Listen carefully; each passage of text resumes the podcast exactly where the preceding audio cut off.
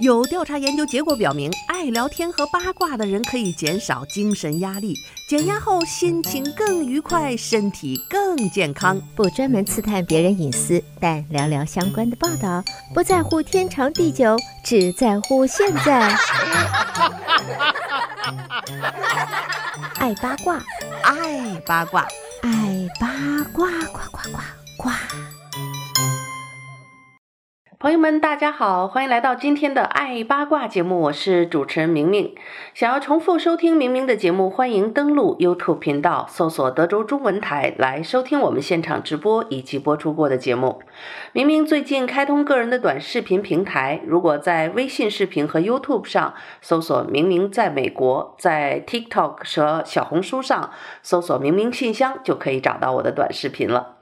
那么短视频和我们的节目的内容还是完全不一样的，所以可能大家会看到一个不一样的我。那今天的爱八卦节目里呢，要跟大家聊聊这个刚刚过去的这个北极的极寒天气对于整个美国以及德州生活的影响。这些天呢，我上个礼拜事实上是去了北部去度假。哎，这事儿呢，想想肠子之前都快悔青了，因为我在老早定这个假期的时候，并不知道有这样的一场寒流到来。结果呢，眼看着这个孩子们就要放假了，就要高高兴兴的踏上圣诞假期的旅途了，却发现呢，这个来势汹汹的北极寒潮啊，这个已经确定的会席卷整个的北美。而我呢，又去北方要去看雪，要去滑雪，那个鬼地方雪就更大了啊！这个呃 yo 明州和这个爱达荷州啊，离黄石公园很近的那里。那么事实上呢，刚刚经过的这一个星期，德州休斯顿的朋友们也真的是没少受苦。呃，我回来之后这两天，很多朋友就约不上啊，一打电话全都是焦头烂额。前几天呢，我家里发水是因为冰箱的这个 ice maker 坏掉了，这个自己爆了水管，啊，家现在还是一片狼藉。虽然墙已经吹干了，但是装修的工作还没有做，因为赶上圣诞假期，工人都都休息嘛。我就说等圣诞节之后再再弄。可是现在发现啊，这个圣诞节过后，因为这一场寒潮啊，这装修工人和水管工人就忙得都飞上天。他们手里的这些呃修理工作的这些活儿已经排到这个明年的二月份，就是都都全都三月份以前全都满啊。这个就想来给我修一个这个这个边角线啊，什么补个地板这种小活儿都难找人。所以你就可想而知哈，这刚刚过去这个这个寒潮对大家的生活有多大的影响？很多家里人的水管还是被冻爆了。那有关这个寒潮来临的时候，事实上我是在美国的北方，像爱德豪州和怀俄明州都快这个离离加拿大不远的这些地方。事实上，这种传统的寒冷地区啊，我我亲身的经历感觉到，他们对这种极寒天气的承受能力，其实大大比我们南方的城市要强。首先呢，他们这个汽车啊，这个轮胎都是这个什么什么冬季轮胎，呃，一到冬季或者说一年四季，他们车里用的防冻液啊，都是那个低于零下多少度都能使用的。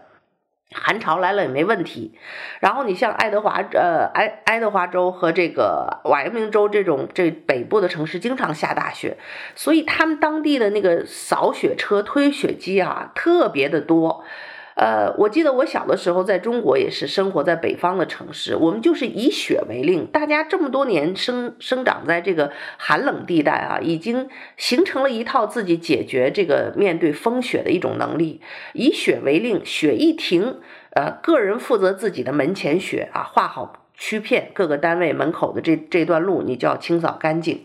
所以呢，雪一停，几个小时之内，每个人、各个单位、各个学校、各个家庭就出来弄扫雪，然后呢，这个很快，这个马路就干净啊，你走路也不会摔跟头，开车也不会特别湿滑。所以看得出来，爱德华州和瓦扬宁州也属于这样，他们那个推雪车啊。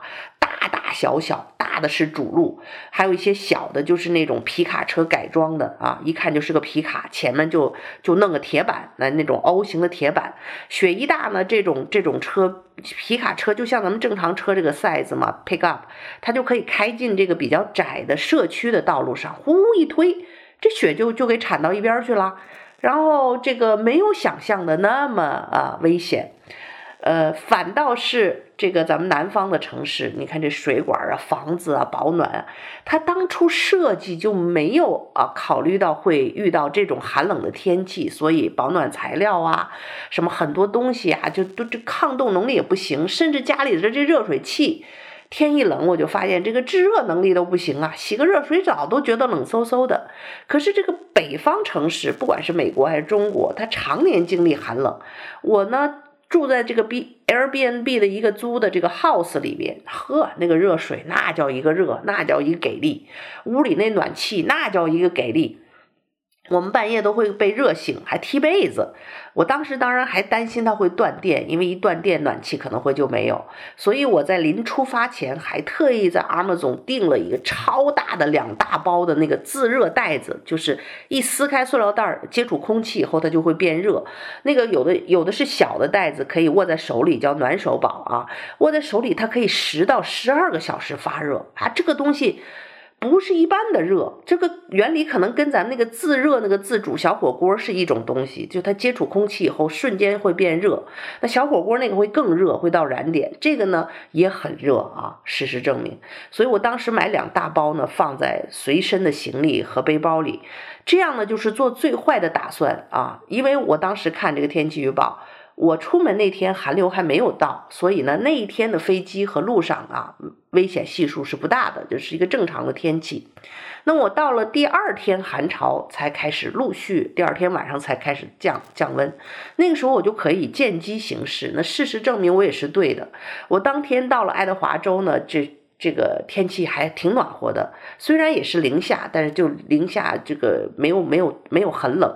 我们要去带孩子去一个一个就是冰雪世界，像像冰灯一样，非常漂亮啊！里面有童话世界呀、圣诞老人呀、有吹火焰火表演。所以我当天中午到了爱德华州，下午就奔这个雪世界去玩了。那事实证明呢，这是一个非常正确的选择。当天不是很冷，风也很小，孩子们玩得特开心。而且因为第二天、第三天北极这个寒流的到来，这个雪世界本来是。十二月份一直开到一月份，每天都开门的。那他因为这个北极的寒流到来，他们也知道这么冷啊，也不开门，路上也危险，所以他就临时关闭两天。所以我们就等于在他关闭之前呢，已经痛快的玩了一场了。然后这个周四周五就赶上这个北极寒流到达了，那瞬间哈、早上醒你就看那个窗户上和门的那个玻璃上都结满了冰花，你就知道那个温度有多低。即使那么低哈、在这个没有风的地方啊，爱达荷州它风并不大，它只是温度骤降，然后下了些雪。事实上，体感温度并不是那么刺骨的寒冷啊，孩子们还是在后院蹦蹦床啊，玩雪啊，堆雪人，玩得不亦乐乎。然后开车呢，你只要慢慢的开，路上也没什么行人，还可以去五分钟车程以外的一个儿童室内的跳床的地方去活动。所以孩子们完全没有感觉到这场北极的寒流给他们的旅行带来什么不愉快，相反，我们玩得非常开心，因为雪非常大，那边的雪啊，你一脚踩下去，孩子就到了膝盖那么深，那么成人呢，没到膝盖也都是快到膝盖那么深。我们南方长大的人是没见过这么深的雪，而且呢，它离黄石国家公园很近，那边啊人烟稀少。那个雪真的很干净，雪白雪白，亮晶晶，柔软。那它白天太阳晒的时候，气温高，有时候会结一些冰，然后到气温低呢，这个冰又会结冻上。冻上之后呢，这个雪就不那么柔软了，就变成一层小冰盖在上面。那个时候再打雪仗就有点危险，那扔冰块啊是有危险的。所以呢，这一场寒潮袭击美国呢，我们上个星期的旅行还是蛮顺利的。那不顺利呢，就是在回来的最后一天。我们本来是圣诞节前一天，就是 Christmas Eve 二十四号那天回来的机票，啊，原来想象的很好，正好晚上回来，孩子们睡一觉，我就可以把圣诞礼物藏在这个这个 fireplace 下面。二十五号早上一醒啊，孩子们就收到礼物了。可是二十四号一早上就收到消息，我们的航班被取消了。我就二话没说呀，因为那个时候你就不要说什么钱退不退呀，你是怎么弄啊？你唧唧歪歪换票，不要搞这个事情。我当时就是凌晨呢、早上醒的时候看到这个这个手机短信，毫不犹豫的上网就赶紧搜索机票，非常幸运，第二天就有这个 United airline 回 Houston 的飞机，尽管是转机，中间时间有点长，价格还挺美丽，毫不犹豫的就买买下来。然后呢，我们却非常幸运，二十五号顺利的这个登上啊 United airline 就回到了 Houston。那么在圣诞节那一天旅行的人相对还少。就是很多人度假的人都是圣诞节前去，然后跟家人共度这个节日，都是二十五号以后回来，所以等于重灾区呢是在二十六号和二十七号这两天，周一、周二。那么再加上 Southwest Airlines 呢，它可能是系统老旧，啊出现什么什么故障，再加上这个冰雪天气。Southwest Airlines 取消了大概百分之六十五的航班，然后它一取消呢，就造成全美国的机场一片混乱，呃，很多人呢，这个被被迫待在机场，然后取消了之后订不着机票，再一订说都三四天以后的，那怎么办？要在在在机场待三四天吗？酒店也爆满，租车也租不着，所以这件事情现在已经变成了一个一个。不光是天灾，后续呢，由于人祸啊，造成了这场啊，这个圣诞节整个美国的这个交通是一片混乱。而且现在呢，这个美国的这个交通管制局已经着手调查 Southwest a i r l i n e 觉得他们这个是呃有一些这个违规啊的这样的一个行为，由于自己的工作不力，造成了交通的瘫痪和人为的损失。呃，我一个朋友去这个这个佛罗里达那边度假啊，本来也是高高兴兴的，礼拜一正常的机票，到了机场路上啊，才告诉你飞机被取消了啊，Southwest airlin。然后呢，他说幸亏手里还开着这个车还没还，正要到机场还车那地儿还没还。他说当时我就知道，一看这个状态不好，上网一看。他说：“我毫不犹豫的就给租车公司打电话，说这车不还了，我要租他从佛罗里达开回 Houston，啊，然后他们夫妻两个人嘛就换着开。当然了，我还紧着提醒他，我说中间累了，晚上找个这个路过的旅店就睡一宿，千万不要这个疲劳驾驶。那么刚刚收到消息，他已经顺利回到休斯顿了，非常高兴。这就是这个。”当这种混乱的事件来临的时候，我们真的是要做出一个正确的选择。可是跟他们同行的这个美国婆婆当时就拒绝 乘坐他们的汽车开回休斯顿，然后花三千多美金买了一张头等舱从佛罗里达飞往休斯顿的机票。哎。你说三千多美金就三千多美金啊，这不就跟这个紧急情况下，这个这个割韭菜啊，这这叫发不是发国难财啊，反正就发人这种，呃，这个特殊情况下的这个不义之财嘛。你发财就发吧，钱都挣了，你飞机倒是按时飞呀。哎，三千多美金头等舱的飞机也被砍走了。老太太呢，这会儿又后悔没搭他们车，那也搭不上了。人家两口子都开都都开到半路了，你说那边飞机取消了，嘿。所以呢，大家大概从这一次的混乱当中也能够吸取一些经验教训啊。遇到这种情况的时候，一定要迅速做出正确的决定，才能够保障我们及时回到自己的家。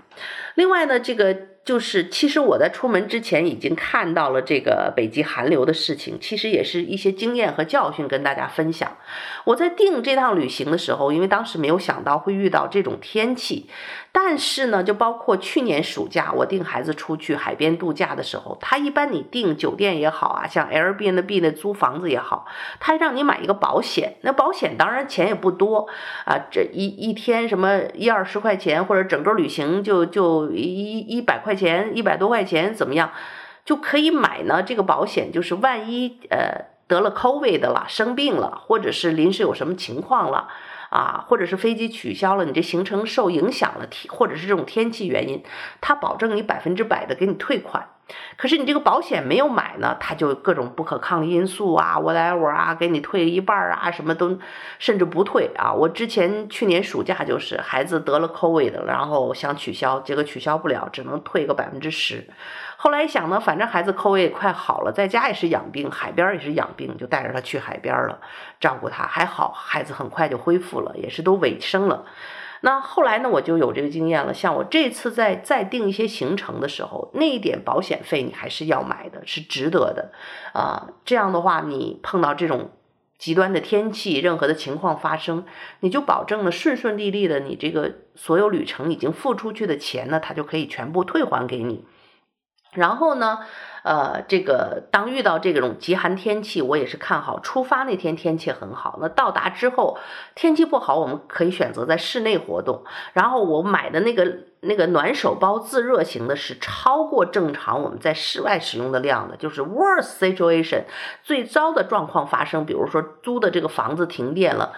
或者是你被困在车里，前方啊有有事故了，或者是发生什么交通的问题，堵塞在那里，在山里面、雪里边，最怕的是这个寒冷冻死嘛。所以你有足够的这个东西，我至少足够几天啊，我们几个人可以取暖啊，这个不用生火，也不用什么 gas。你想汽车的汽油它也有烧完的时候，你那个汽车的空调没有了，或者车万一撞了。它那个空调也不工作了，你怎么办呢？你你会因为失失去温度，在那种零下，呃，二十四摄氏度的温度，你要是没有取暖设备，站你就算穿得厚吧，那几个小时就有可能会失温，有生命危险的。所以带足了准备的东西，而且我当时呢，一下飞机租上车，第一件事儿就是搜寻啊最近的 supermarket 的那个那个超市。进去以后就买足了水和这个，甚至三五天的，就整个我这一行程甚至都够吃的东西，还有一些不需要冰箱就能储存的，包括水果啊、蔬蔬菜啊，还有一些就是饼干啊这种，嗯，不需要储存的。就是说我从。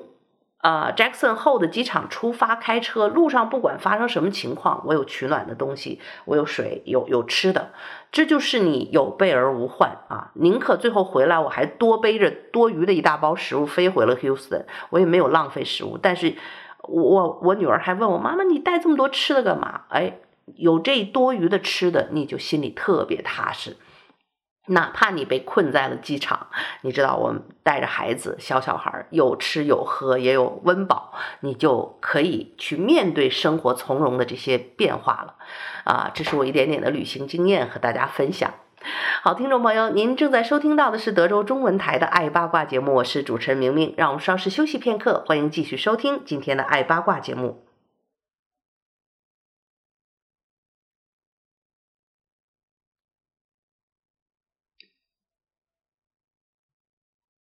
好，听众朋友，欢迎继续收听德州中文台的《爱八卦》节目，我是主持人明明。上半段呢，跟大家聊聊刚刚过去的这一个星期啊，大家经历的这个北极的极寒天气给整个北美的一个影响。美国呢，正赶上圣诞假期，大家探亲访友、出门旅游，赶上这么一个啊糟糕的天气啊，很多人至今还在困在机场，啊，怨声载道啊。这个我还是非常非常的幸运，尽管。呃，这个机票啊，周四的被取消了，我顺利的订到了周五的机票，在圣诞节的当天回到了休斯顿温暖的家。那离开休斯顿的时候，我把水管都包好了，把家里的水也排空了，所以水管也都是一切正常。等我回来的时候，休斯顿的寒流也过去了，然后把水的总闸一打开，屋里的水就有了，所以也水管也没有受到任何的影响。所以我觉得。呃，有人说哈、啊，这一场极寒的天气又是什么百年不遇，怎么怎么样？现在看来，这个什么五十年一遇的洪水，百年一遇的极寒，以后大概每年都要一遇了。因此呢，这个随着天全球气温越来越变暖，我觉得收音机前听众朋友我们每一个人面临着地球已经到了现在这个污染的状况，灾难。自然灾灾难频发的状况，我们真的对于，呃，这个自救的方法和对生活的经验需要多长一些，这样才能够在下一次再遭遇这些，呃，大自然的灾害的时候，我们能够做到有备而无患。我一直跟大家讲哈，其实，在休斯顿家我很踏实，就是因为我的家里常年会备几箱那个矿泉水，就扔在那床底下啊，万一有点什么事儿，像上次那种极寒断电啊，家里有水，然后我还有一桶。保质期是五十年的食物，就是那个户外野营的那种啊，各种蛋白质啊，哎什么什么，当然是老美餐了。它是好像用特殊的什么空气，呃，抽真空如何？Anyway，就是说这个食物它就是室温在这个桶里可以五十年保质期，然后打开呢，一般就是只需要用自这个矿泉水一浇一拌。就可以吃啊，然后是可以保证你在户外野营的时候营养均衡啊，这个味道你就不要指望有多好了，这个时候就是保命啊，保持你身体的能量的。所以我家里有一桶那个食物，大约够我们全家人吃个这个三五天的。呃，有这一桶，还有其他的一些存货，所以你就可以有备而无患嘛，有水有吃的，然后呃，医疗的东西家里肯定都有啊，这普通的外伤啊，一些特这个普通的药物啊，感冒药啊，这家里都是有的，所以这些都是我们家里的一个特殊情况的常备的东西，呃，然后在这这次美国的极寒呢，其实很多人冻死啊，这个呃都是大概就是。在路上啊，在路上，呃，车被堵在那儿，走也走不了。这个时候呢，就是，呃，救援车辆也被堵在外面，也过不来，所以造成了这么一个非常巨大的危险和死亡人数。至今呢，全美国就因为这个跟这次北北极极寒的寒潮有关系的这个直接和间接的死亡人数超过六十多人，这已经是历史上。对于这个天气灾难已经相当高的又吓人的一个数字。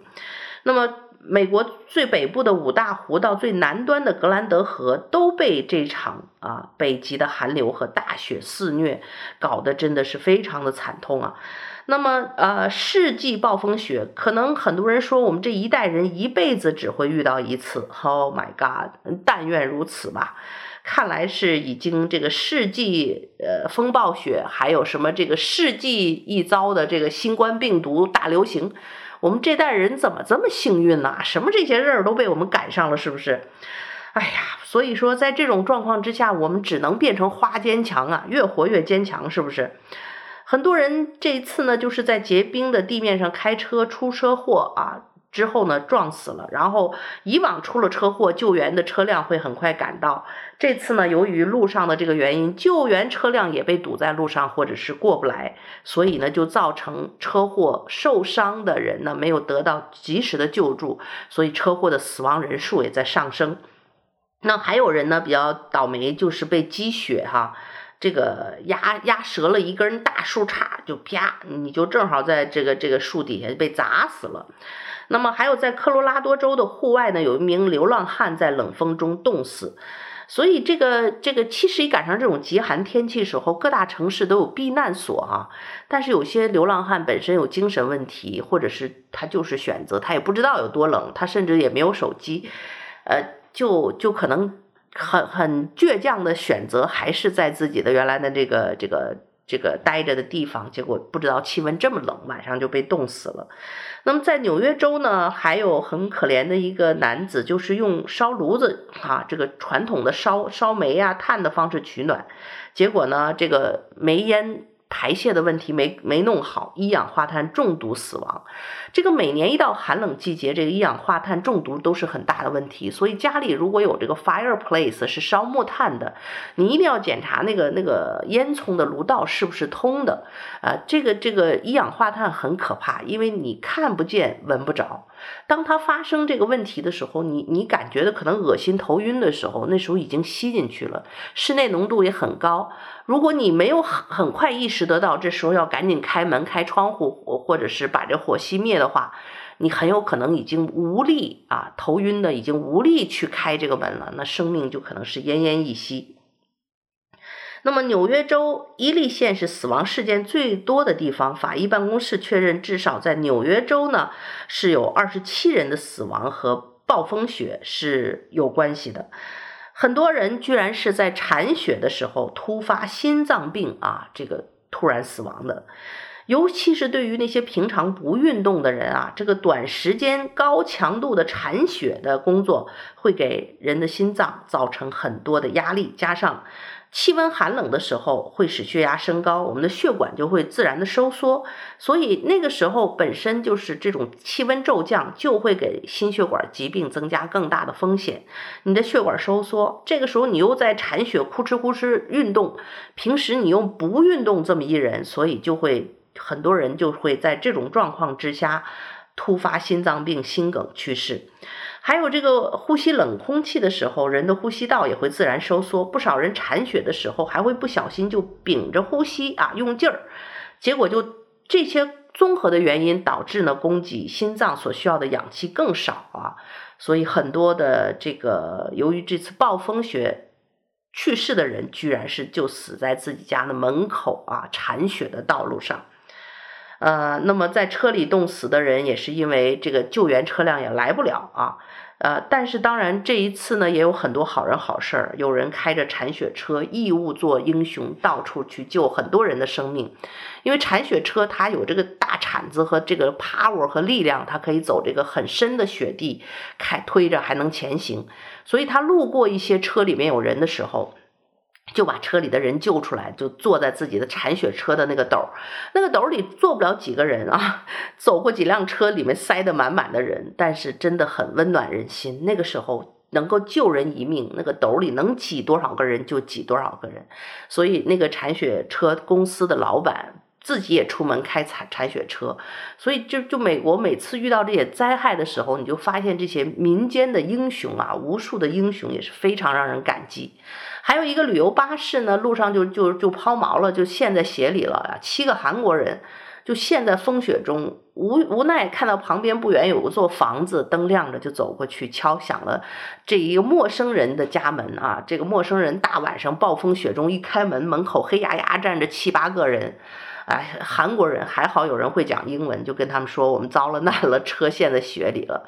没有想到呢，是这家人就给了他们格外温暖的这个回报啊！不但请他们进家里做客啊，还让他们留宿过夜，等待第二天呢，这个导游找到救援的车辆过来把他们接走。然后这七个韩国人也特别逗，在家里既然赶上圣诞夜啊，就就。从他们冰箱里找出一些肉啊什么，就帮他们炒了一个巨好吃的韩国辣味猪肉。哎呀，这个主人也吃得开心得不得了啊！第二天他们走的时候还依依不舍。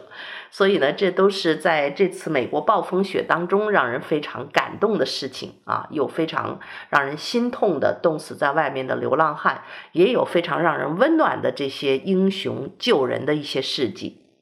好的，由于时间的原因呢，今天的爱八卦就跟大家分享到这儿。朋友们，如果想看明明的短视频，在这儿提醒大家，在微信视频和 YouTube 上可以搜索“明明在美国”，在 TikTok 和小红书上搜索“明明信箱”就可以找到我了。好了，祝您有个愉快平安的一天，感谢您的收听，我们下次节目再会。